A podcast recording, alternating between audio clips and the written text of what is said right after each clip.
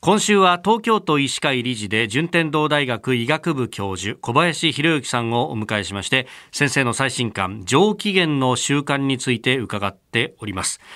え仕事をする上でも上機嫌に取り組む方法っていうのがあるそうですね。ありますね。あの例えばですね、皆さんあのあまりこう仕事をするときに時間を区切るってやんないと思うんですね。えー、我々学生の授業を見てて、はい、学生がですね、あのだいたい集中できてるのってだいたい45分ぐらいですね。でその偶を超えてくるとですね、はい、ちょっとあの雑になってくるというかですねいろんなことをね雑用しだしたりするんですね。はい、で、まあ、そういうのも考えてやっぱりその仕事をやるときに時間を区切った方がやっぱりいいと思うんです。あ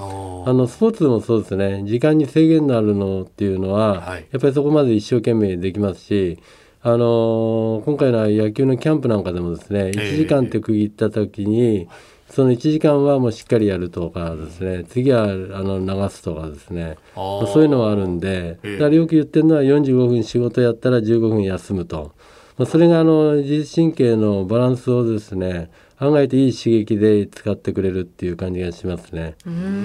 であともうやっぱりそのやる一日あのオフィスに入ったらですね、はい、まあ、どの仕事からやるっていうナンバリングですね。まあ、それをやって上から片付けていくとその充実感っていうのはどんどん出てくるんで、はい、残ったとしてもあの大したことない仕事の順番になりますから、まあ、あまりストレスにならないと。いうことですね。優先順位決めて、そういうことですね。一番最初からこう片付けて片付けていくってことですね。これ例えばなんですけど、午前中と午後でこういう仕事をやった方がいいみたいなものってありますあります、うん、やっぱり午前中はですね、自律神経がもう活性化してるんで、はい、もうやっぱりその決め事とかですね、議論することとかですね、そういうことをやった方がいいですね。頭を使うことをやった方がいいです。で後半の午後はもう逆にお腹がですねいっぱいになってくるとちょっとメンテナンスが落ちてくるんでそうするとですね片付けとかですね整理とかあまりこの頭を使わずにもできるあの動くような仕事ですね。そういうのをやった方がいいと思いますね。はあこれまあプレゼントが会議とかね結構仕事上緊張する場面とかもあると思うんですけれどもこういう時こそなんか上機嫌に取り組む方法っていうのはありますか、うん、こう上がってしまうっていうのはどうしても自律神経の乱れからくるものでそれをやっぱり一気に取り戻すのは深呼吸なんですね。深呼吸。で吐く息を長くするっていうですね、まあ、太極拳や、はい、いわゆるヨガとかですね、まあ、そういうものでも使われてる呼吸法なんですけどもそうすると自律神経が落ち着いてくるんで、周りが見えてくると思いますね。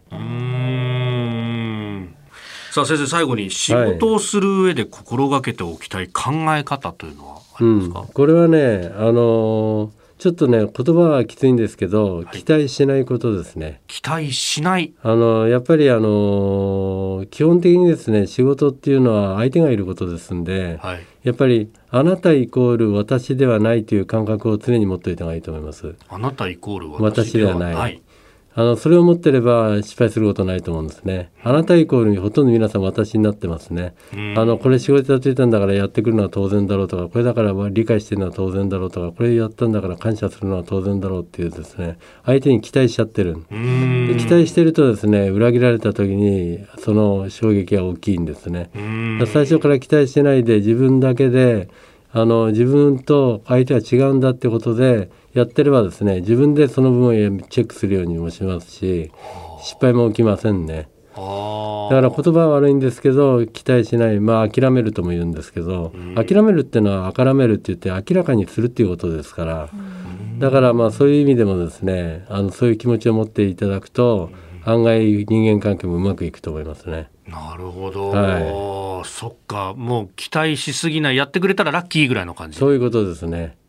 はい、もうとにかくあなたイコール私ではないっていう感覚を持ってれば、はい、絶対にその争い事も起きませんしあの期待外れってこともなくなると思いますね。同僚間もそうだしそれ上司部下の上司の側の視点としても重要そうですね。そうですね。部下の側。そうですね。部下の側 部下の側。はい順天堂大学医学部教授小林博之さんでした。先生明日もよろしくお願いします、はい、よろしくお願いします